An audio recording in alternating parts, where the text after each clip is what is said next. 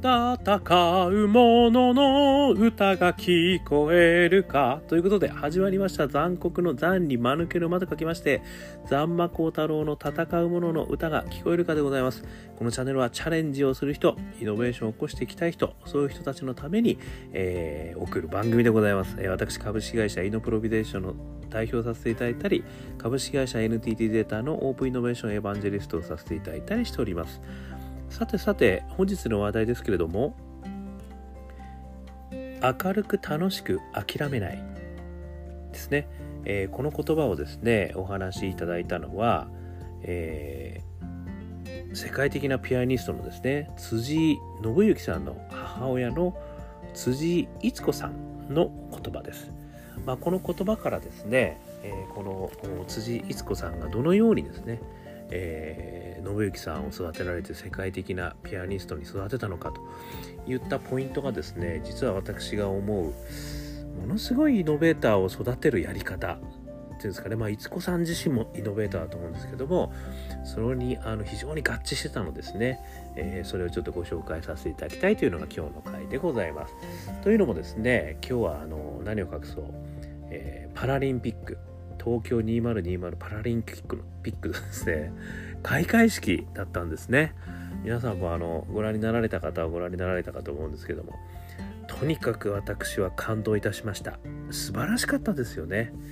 まあストーリーもそうですし音楽もそうですしそれからこうあのアート的な感覚っていうんですかね。あれがまた本当に素晴らしくてですね見てて綺麗だし美しいしそしてストーリーがあって感動できると。いやーこれこそ芸術だなと思いましたね。いやー今回のパラリンピックの開会式見れてよかった。また日本であの日本という国がこのパラリンピックの開会式をやってくれてよかった。どうもツイートを見てるとですねスペインのあの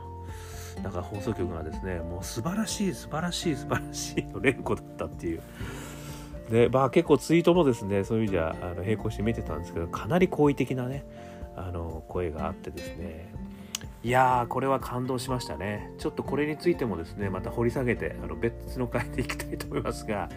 実はその中でですね、まあ結構前半の方ですね、ピアノの曲が使われてたんですけど、これが実は辻信之さん。がピアノで作られた曲が、流されていたんですよね。非常に美しい曲でしたね。辻さんのあのピアノは私もよく聞くんですけども本当に優しい音色。で非常にこう繊細で綺麗であの優しいっていう印象が一番私は強いですかね。なんかこう人柄を感じるというんですかね。すごく優しい人柄を感じる素敵なピアノを弾くあの方なんですが、まあ、この方がですねなぜ、世界的ピアニストになったのかということをですねこの辻逸子さんがですね本をお書きになられています。え、今日の風何色？全盲で生まれた我が子天才少年ピアニストと呼ばれるまでと、えー、著辻逸子さんですね。で出版がアスコム。で2000年9月30日と。いうことがあの出てまして、まあ、この本とですねそれからあのダイヤモンドオンライン辻信之の母はどう息子の才能を見抜いたのかといった記事がありましてこれをちょっと2つを参考にですね私の方で今日はお話しさせていただきたいというふうに思っております。で今お話しさせていただいたようにですねあの辻信之さん生まれつきですね視覚障害者であったと。いうことなんですよね。でそれでありながらにしてですね世界的ピアニスになったと。いうところはですねこの、まあ、記事および本によるとですねあのこのいつこさんがですねやっぱり非常にあの、まあ、イノベーティブな子育てをされたというのがですね、えー、私は大きな一因になってるなっていうふうに感じました。もちろん辻信之さんのですねあのご自身にある才能というのもですねすごい才能があったんでその両方がですねおそらく相乗効果を生んで、え、今のような姿になられたのかなというふうに思ったんですけどこのいつこさんのですねイノベーターに通じる子育てここですね。ちょ今日今日はあの焦点を当てさせていただいて、えー、3つのポイントでですねお話ししてみたいというふうに思ってます、えー、私が思う母いつこさんのイノベーターポイントですね、えー、1つ目は内発的な気持ちを最優先ですね。それから2つ目は短所を切り捨てない。それから3つ目が失敗を恐れないチャレンジと。この3つをですねちょっとお話ししてみたく思います。まずですねこの内発的な気持ちを最優先というふうに書かせていただいたのはですねあのこの信行さんですね。もともとま、全盲で生まれてきたんですけどショパンのですね英雄ポロネーズをかけるとですね曲が盛り上がるところで決まってあの襖をバタバタさせると。これ足をバタバタさせたらしいんですよ。これが実は生後8ヶ月の時だったと。それでですねあれこれは何か好きなのかなとかねあの本屋ましく見てたんですけど聞きすぎてですね CD があの壊れちゃったと。それで別の英雄ポロネーズを買ってきたんですけどそしたらですね全然反応しなくなったらしいんですよ。なんかもう飽きたのかなと思ったんですけどそこでねやっぱ諦めないんですよねこのいつこさんすごいところが。いやもしかしたら同じ CD じゃない同じ音源じゃなかったらしいんですけどあのそれじゃないのかなと思ってまた今度は同じあの音源を買ってきてですね聞かせたらですねそしたらこれまたすごい喜んだらしいんですよね。これがね演奏家が変わることによってですね実はその喜び度合いが変わるというあの驚異的なお話が出てきた でまさかと思ったんだけどこれは何回やってもそうだということが書かれていてですね要はそのそれぐらいやっぱり耳が良かったっていうことらしいんですよね。なのであのそういう意味ではですねあのそういったところからこれもしかしたらやっぱりちょっと耳が音楽的にすごくいいんじゃねえかと思い始めたのがちょうどその頃だったらしいんですよね。これがブーニンの演奏の英雄ポロポロネーズだったらしいんですけどブーニンじゃなきゃダメっていう 8ヶ月ですよ。ありえますそんなこと。まずここにね、まあ、才能があるなっていうのもあるけどいつこさんが気づくっていうのすごくないですか？ね、でそしてですねさらにですねあの1年3ヶ月経った時にピアリの調律師の方がですね傍らでこう調律やってたら「あーうー」っていう叩く音と同じ音を出したらしいんですよね。でこれがまた調律師の人から言われたのが「いやこれね同じ音出す子ってなかなかいないっすよ」と。これも1年3ヶ月ですからね ということでねあとはねなんか生活雑音が鳴るととにかくワンワンワンワン泣いて止まんなくなっちゃったらしいんですよ。要は汚い音ですよね生活雑音なんで とかねこういったエビデンスがねちょっとずつ溜まっていくんですよね。でひょっとしたら音の才能みたいなね、えー、ことを思ったらしいんですけどまあかといってですねすぐにそのピアノにあの、飛びついたらしいわけじゃないんですよ。なんかねその前にどうもですねあの、4歳になった時はね保育園でハーモニカねこれハーモニカがすごい好きになったらしいんですよね。でその後ですねバイオリンあのそれから琴。ね、こういったのもなんか次々とやってたらしいんですよね。だからあの全然その何て言うんですかピアノシストとしてもうちっちゃい頃から英才教育をしてもうピアノやりなさいみたいなね私もちっちゃい頃ピアノやってましたけども練習行くの嫌で嫌でしょうがなかった。で先生が怖くてしょうがない。女の子の女のあのねあの先生だったら怖くてしょうがない。あの、なんですか、手のひらの上にね、甲の上に、えー、コインを乗っけて引かされたんですよね。もうこれがね、嫌で嫌で、すごいもう本当に行きたくなかったんですけど、いや、そんなことはどうでもいいんですけど、そういうことなんですよ。つまり、あの、もともとピアニストにしようと思って育てたわけじゃないっていうとこが大きなポイントなんですよね。で、むしろ好きなことをやらせようというふうにしてたってことなんですよね。でそれと同時にですよあのこれがすごく素晴らしいなと思うポイントなんですけどあの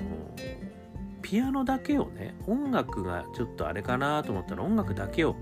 こうやらせがちじゃないですか。まあ、まさにね英才教育みたいな。そうじゃなくてあの心をねやっぱりきちっと育ててあげようと。こういうことをねあのやられようとしたということなんですよね。なのであのこれもですねあの何かあるきっかけがあってですねあの書店で福沢さんですねのですね「フロックスは私の目」という本を手にしたと。でこのお話はですねあの目に障害を持ちながらも盲導犬フロックスと一緒に生き生きと過ごしている姿が書かれてたとこういうことだったんですよね。で同じ盲目の子を持つ子さんとしてはですねもう何としてもこの人に話聞きたいということでもいきなり手紙書いてアタックして軽井軽井沢の別荘までですね話聞きに行ったということらしいんですよね。でそうするとですねあのこの彼女は非常にですね生き生きとあの明るく楽しく暮らされてたとでそれの理由をですねいろいろ聞くとですね実はですね歌舞伎鑑賞とか美術館にもどんどん行きますと。でそれによってあの自分たちは普通の人たちの普通の人たちと言っておかしいですね。あの目の見える人たちのねあの光を感じることはできないけれどもでも違う感覚でそれを楽しむことができるんですっていうことを言われたらしいんですよね。でそれで肌と気づいてですねあのそうかと。じゃあそういったところをねあの伸ばしてあげるっていうまあこれ心を育てるっていう言い方をされてたんですけどそういったこともやっぱりやってあげようというふうに思われたっていうことが書かれてるんですよね。ですのでまず1点目としてはですねこの内発的な気持ち。これを最優先してるんで決してですね全然押し付けてないんですよ。何も。何も押し付けてなくていろいろやらせてるんですよね。でそのいろいろやらせてる感覚の中から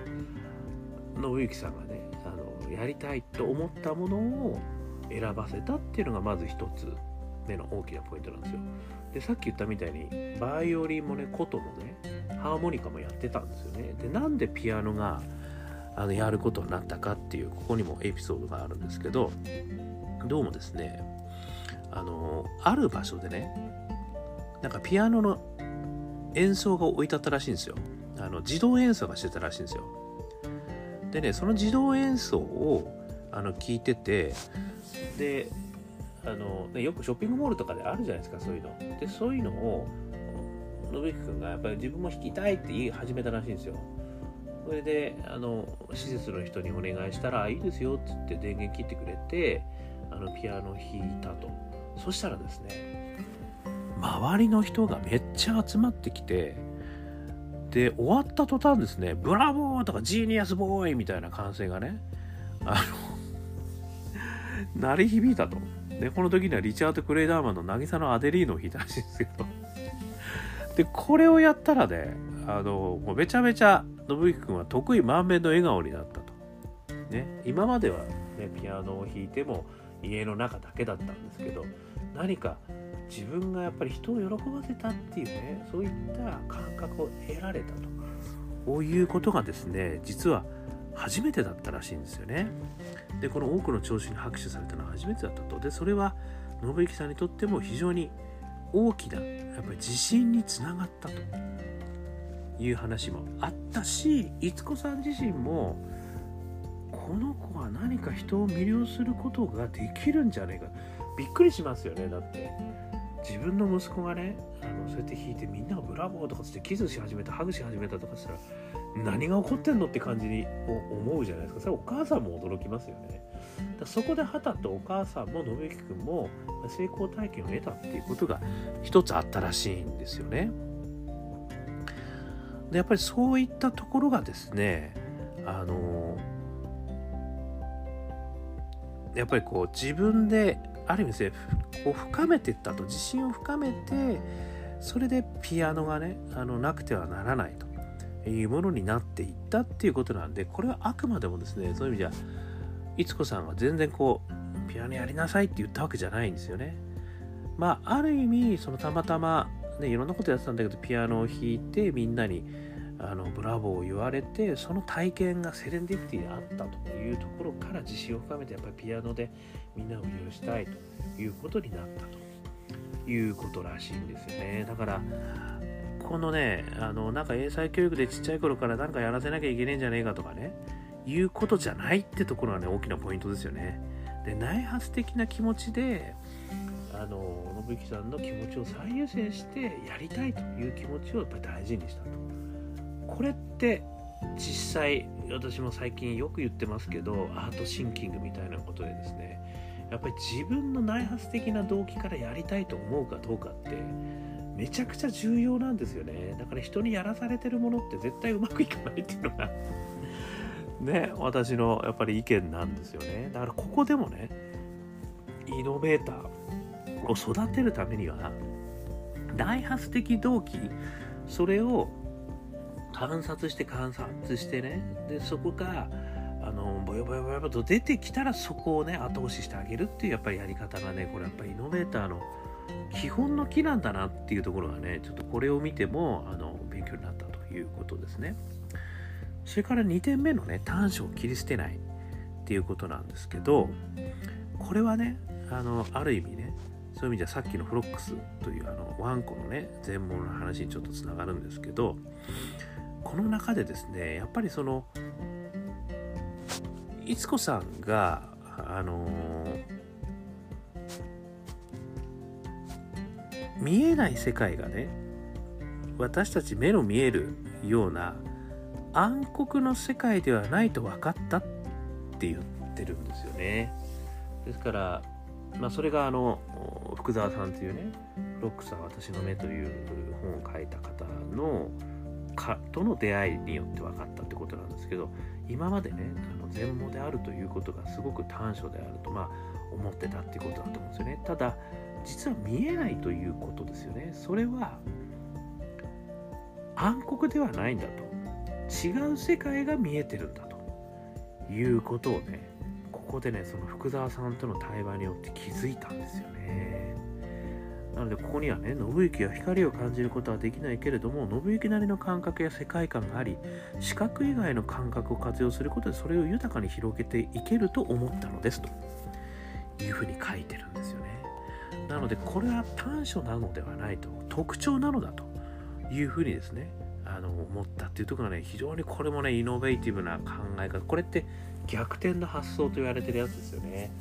やっぱりネガティブなものだと思ってたことをそれをポジティブに捉えるってことですよね。見方を変えることによっていかにもやっぱり物事って違う角度で見ることによってネガティブなものも全然ポジティブになりますしあの本当にこれやっちゃったなっていう失敗もねいやそれは次の成功のワンステップになるよっていう考え方に変えていくっていうこれってまさにイノベーターの思想なんですよね。なので欠点をねそういう意味では全くもって欠点ではないと短所と切り捨てないと短所として切り捨てないという発想に至ったっていうところがねこれまたイノベーターとしてのあの育てる一つの大きなねあのポイントなんだろうなって思いますよね。まあこれもビジネスの世界でですねあの言うとねやっぱり失敗しちゃったからやめちゃえよっていう話ってねどんどんやっぱりあるわけじゃないですか。どうした？実績出た？って言ったらねあのすいませんできませんでしたってねこの失敗この失敗もしくはね短所ですよね。お前は本当にできないねみたいなね。なんかこれ全然このサービスっていけてないよなここみたいなねそういったこうまあ短所な部分ってありますよ。まあ個人の中で言えばね、あのすごくこう人の前でプレゼンテーションするのが苦手なんだよとかねなんか人の話をこう落ち着いて聞けないんですよみたいなねなんか私なんかそういう男の子だったんですけど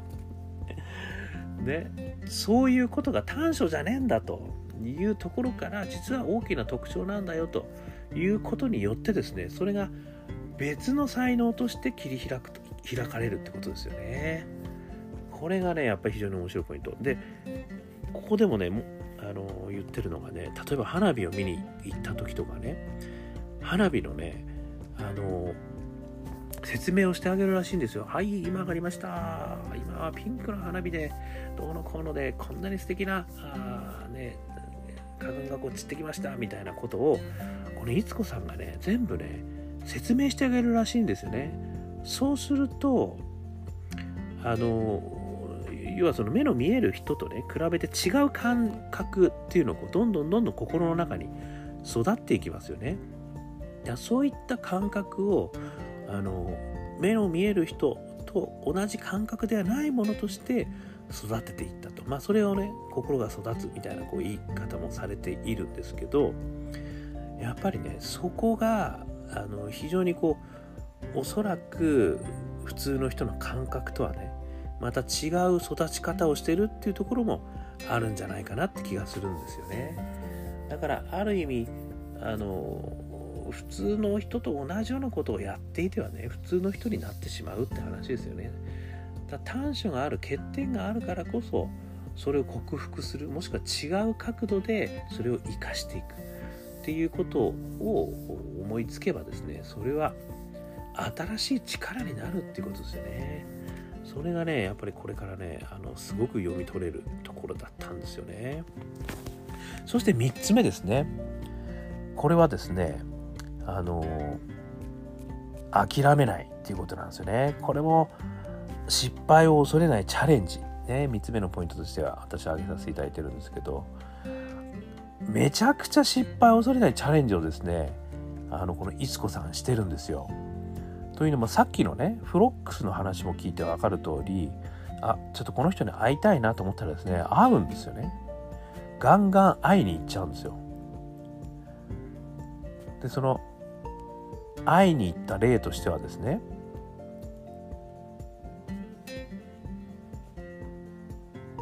この世界的な指揮者のですね佐渡佐渡博さんっていうんですかね。あのその佐渡さんという方がですねやっぱり世界的な指揮者なんでテープ聞いてもらいたいっていうことでテープをあの送ったらしいんですよね。でどうせダメだってみんなに言われたらしいんですよ。もうねその佐渡さんになんてねあの死ぬほどテープ送られてんだからあのあなたのテープなんてね絶対聞かないということがあったらしいんですけどこれをね送っちゃうんですよね。で迷わず進むと。でダメでもともととにかくやってみようということで送ったらですねなんかこう気にしなったらしいんですよね。で一回うちに遊びに来なさいみたいなことを言われたらしいんですよね。それでその年のクリスマスに演奏会が終わった後にですね佐藤さんの楽屋を訪ねてったと。でそしたらですね中1だったらしいんですけど信之君ね。備え付けのアップライトのピアノでちょっと弾いてあげたと。そしたらね佐藤さんが大粒の涙を流したって言うんですよ。すごくないですかこの。このセレンディプティ。もうねほんとびっくりしちゃった。これがねやっぱりそんな大体ねやっぱりな有名な人に送ったって無理だよってみんな周り言うし大体無理じゃないですか。ところがねやっぱりこのいつこさんってほんとすごいんですよね。やっぱりそういったところにこのいつこさんのねやっぱパッションが溢れてるわけですよね。やっちゃえと送っちゃえと。あの これもそういう意味じゃねあのよくメンターとか私やったりしますけどこのメンターのパッションも大事だっていう話させていただくんですよねだからこれいつこさんはね信之さんに関しあのとってはもう今も最大のメンターなわけじゃないですかだからメンターがお前いいからオーディション送っちゃえとコンテストまだできてないけど送っちゃえぐらいな感じですよね。まあすげえコンテストだけど、とにかく送ってみなわかんねえじゃんみたいなね。そういうことをどんどんどんどんやるというのがですね、これも多分信之さんに多分こうパッション伝承してるんですよね。で、この佐藤さんとですね、そういった形の新たな出会いということがあったということなんですよね。でもう一つねモスクワ音楽院教授のワレリー・カステルスキー先生との出会いっていうのもあるんですけどこれもねなんか新聞で将来アーティストになりたい人のためのコンサートがモスクワで開催出場者募集中っていうのがあってそこに出したらしいんですよね そこであのそこでまたねあの認められたということですよねでその縁で今度出会ったのが作曲家の三枝成明先生ですかね。でそこであのいろんなねオーケストラとのコンチェルト、まあ、競争曲をね経験させていただいたことが実は信之さんが大舞台でのねコンチェルトが楽しみになったということらしいんですよね。といった形でですねあのもう一人川上先生っていうねすごいあの指導者の先生がおられてでその方はね週2回ペースでねあのレッスンをされたらしいんですけどなんかテープに音符をねあの声でなんか5分ぐらいの曲をね2時間ぐらいかけて声であの信之君が弾けるように教えていったっていうね、まあ、実話もある方なんですけどまあそういったことをねあのそういったあの人にこう、えー、恵まれたっていうのもあったんですけどあともう一つはですねあのショパンコンクールね。でこのショパンコンクールに出したのもね17歳以上28歳以下だったらしいんですけど今その時は17歳だったらしいんですよね。なのでこれを見送るという手もあったらしいんですけどでも次の開催は5年後だったと言ったことからこれもねあの出そうぜというふうに言ったらしいんですよ。でそれはね信行くんがめちゃくちゃ強く希望したらしいんですよね。でいつこさんはまあ普通の常識だったら5年待ってもうちょっと上手くなってからやった方がいいけどもうここは常識に取られては何もできないと。もう常識よりも信行の気持ちの方が大事でしたって書いてるんですよね。行動を起こせば結果がついてくるって書いてます。ねこれこそまさにイノベーターですよね。やっぱり仮説検証仮説検証繰り返すと、ね、現場100回って私も言ってますけどまずやってみようぜと。ねダメかもしんないけどやってみようぜってやってんですよね。これがすごいですよ。でこれがまたねちょっと感動の秘話があって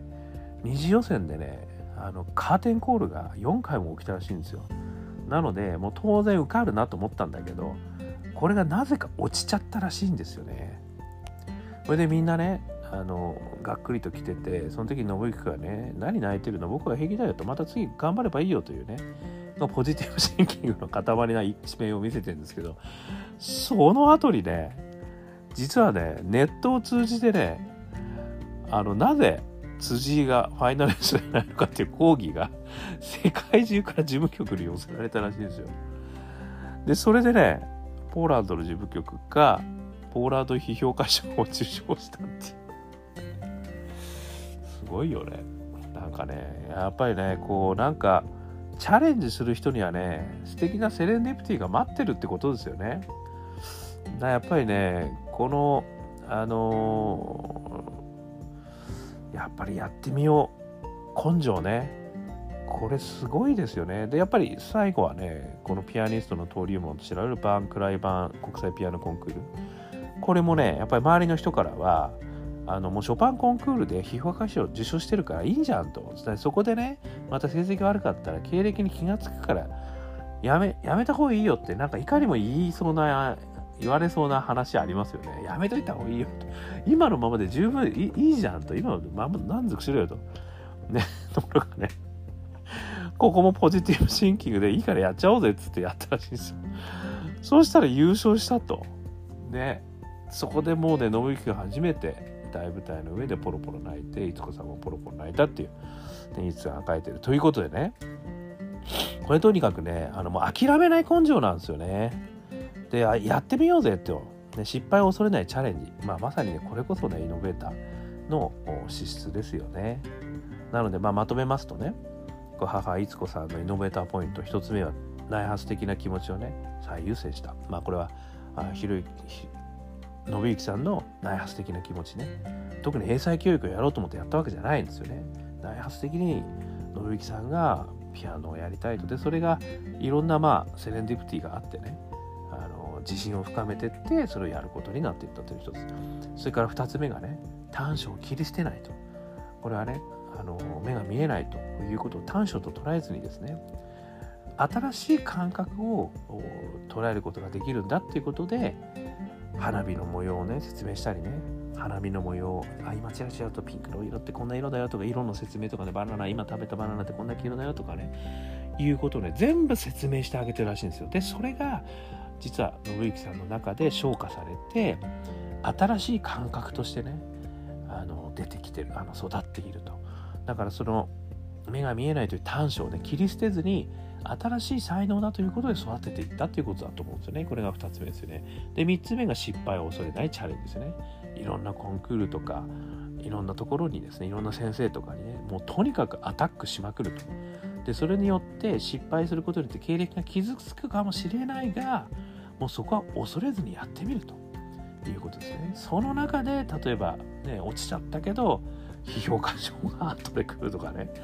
いろんなやっぱりセレンディプティが出てくるわけですよね。だからこれやっぱり失敗を恐れないチャレンジこれをするということをね、まあ、もしくはメンターとしてはさせるということがどれだけ重要かってことがねあの分かったということですね。で最後にねあのこのいつこさんのねちょっと言葉があるんでご紹介させていただきますけど